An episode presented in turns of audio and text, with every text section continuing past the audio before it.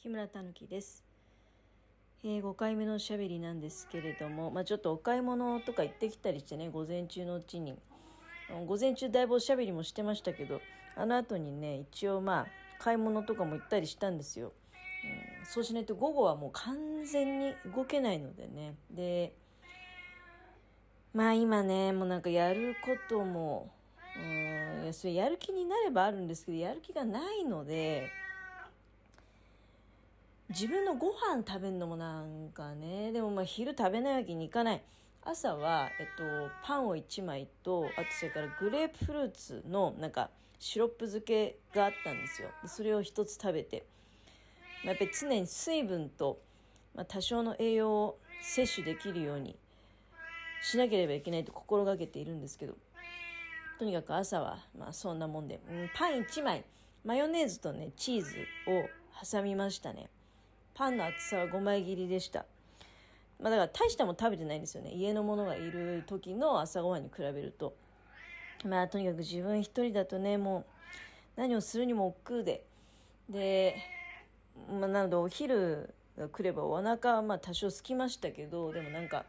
やっぱりね、やる気がなくてどうしようかなっていうふうに考えて。まあ、この頃時々やるやつなんだけど冷やご飯はあるんですよ。冷やご飯はあるから冷やご飯を大きめの丼に移してでそんなにあの冷蔵庫でカチカチの状態を多少ほぐれやすくするために30秒ぐらい電子レンジに、えかけるんですけれどもでそこにね氷を5かけらぐらい入れてでそれから長谷園のお茶漬け海苔を1袋振りかけましてでお水をかけてっていうものをねいただきました。なんで氷入れるかっていうともう水道水がねぬるいんですよ。全然。なんかもう大丈夫っていうぐらい。うーんなんかそうだね。冬だったらお湯っていう風に感じるぐらい多分ぬるいと思いますよ。だから氷入れないと冷たくいただくことができないんですよ。冷たい水茶漬けをね。食べました、まあ、これが一番手っ取り早いんですね、うん、水分も取れるし塩分も取れるしでそれなりに栄養も取れるし。まあでもなんか肉っぽいもの食べてないんでね。うん。なんとなくぼんやりしちゃいますね。シャキッとしないっていうか。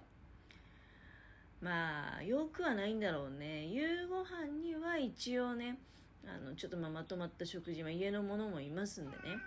まとまった食事をしようということを考えてますけれども。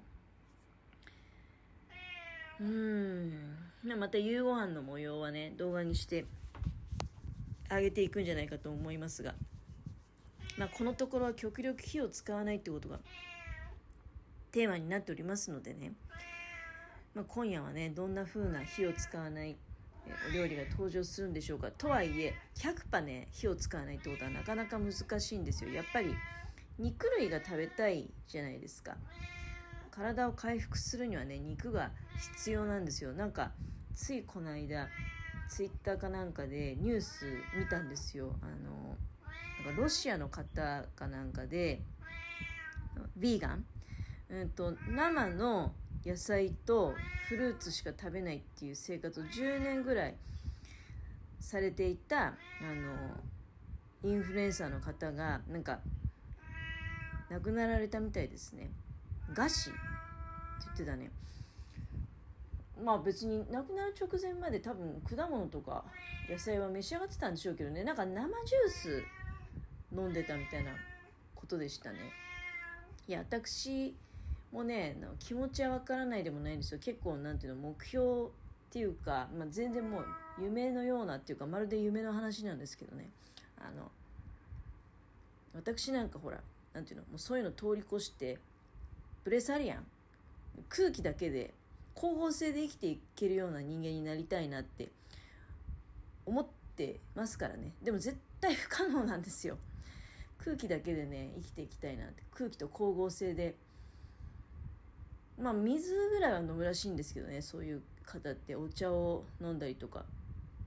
水を飲んだりとかいうことはあるらしいんだけどそれ以外の栄養素っていうのは多分だけど日光浴とかであの作ってんじゃないかなみたいな。でそれでもうだから空気と太陽光だけでね生きるみたいな。確かブレサリアンって言ってたよな。今調べてきた。ブレサリアンって気色主義者っていうんだってあの空気呼吸だけで生きる。気を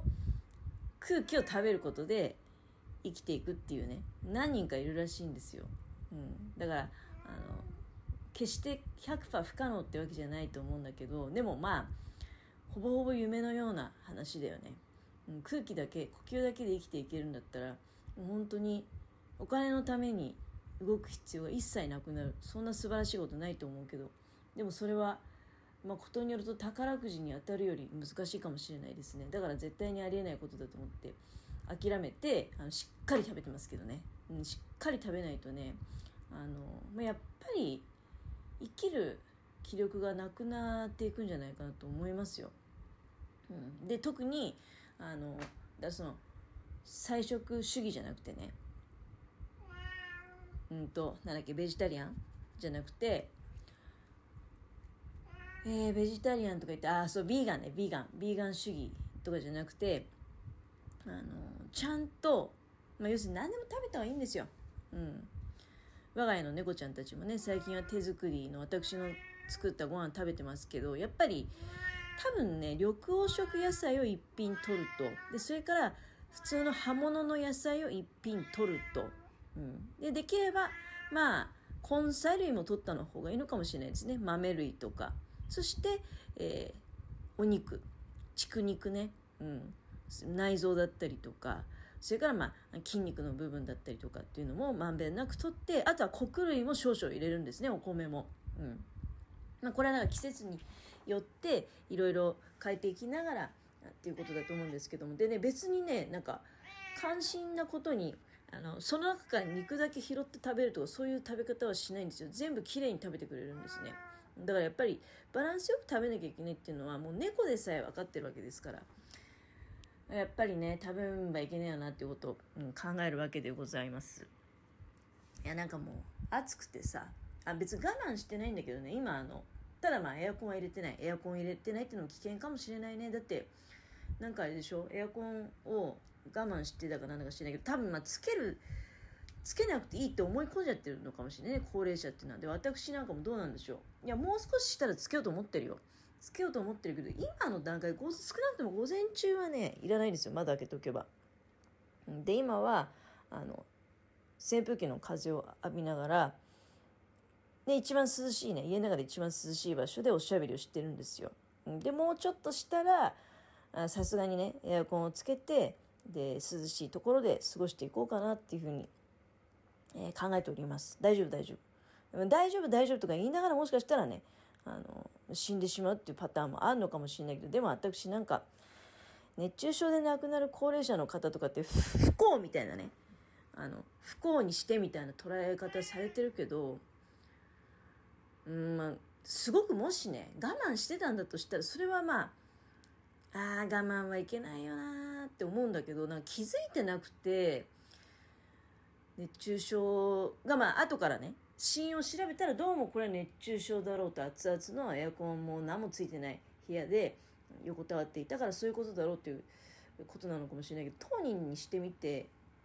たところでね別にエアコンを我慢していたわけでもない。ただ暑いな暑いなと思ってるうちに意識が遠のいてそのままぱったりして終わってしまうんだったらなんかありかなってね家のものとかに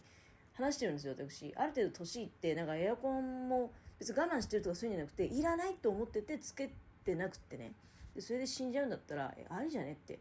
いつかだってもう絶対にもうこの競争ですよ。外はもう灼熱の時刻みたいなね暑さで。で人間はそれ一生懸命冷やそうと思ってエアコンをつけて室内の温度は下がるけどそれによって湿が弱まってさらに暑くなるっていうその競争を繰り返した果てにね何かが負けるはずなんですよ。エアコンが壊れるか人間が壊れるかうん、まあ地球が壊れるかどどれかが来た時にいずれ終わるんだったらなんかそれがナチュラルな形なんであればね別にいいけどって私なんかついつい思っちゃうのね。えー、まあそんなことはさておきですね重要なねあのことを5回目の配信をしてまであのおしゃべりをしたかったのはやっぱりお礼を申し上げたかったからでございましてこれは 今更なんか先にねお便りと紹介しなさいよって感じなんですけど残り2分であの、まあ、月末のサンクスギフトを頂戴したりでそこに合わせてですねあのメッセージも頂戴しましたので、えー、大変ありがとうございます。ということでご紹介をさせていただきます、えー、まずはラナさんからでございます。たぬきさん7月もありがとうございました。大変かと思われますが大阪を楽しまれますようお祈りします。ラジオトークも YouTube もいつも感謝しております。ということでありがとうございます。えーと、続けましてね、みどりさんからいただいております。木村たぬきさんご無沙汰しています。なかなかメッセージを送れませんでしたが、配信は聞かせていただいていました。毎日暑いですね。これから8月。お互いなんとか乗り切っていけますように。ということで、ありがとうございました。本当に。ありがとうございます。私もね、あの皆様のまあ、配信を聞かせていただいたり、ただ、ここ1週間はだから何もしてなかったので、あの、まあ、YouTube するための動画を撮ったりとかそういうのやってたんだけど、アプリ自体を立ち上げて聞いたりとかうんぬんっていうのなかったので、ちょっとね、あの、皆様のそういうおしゃべりをお聞きするのが溜まっちゃってるっていう状態で、で、それを聞く前にまず自分が喋っちゃってるってところがあるものですからね、これからまあ、涼しい部屋でね、あの、ゆっくりと聞かせていただこうかな、なんていうことを考えておりますけれども、まあ本当にですね、いつもありがとうございます。最近は YouTube も合わせてご覧いただいておりまして誠に、えー、感謝いたします。あそうそうそう。みどりさんのやつね。最後 YouTube 応援していますってメッセージあったんですよね。隠れてて今ちょっとなんかそういえばと思って見たらねみどりさんも YouTube 応援してくださってるということで本当にありがたいことだなと思っております。なんとかねガソリンの高騰がもうちょっとね控えめになっていただければもっといろんなところにお出かけしてあのそういった動画もお伝えしたいんですけども本当に暑くて料理もできないしねどうなっちゃうんでしょうって感じでございます。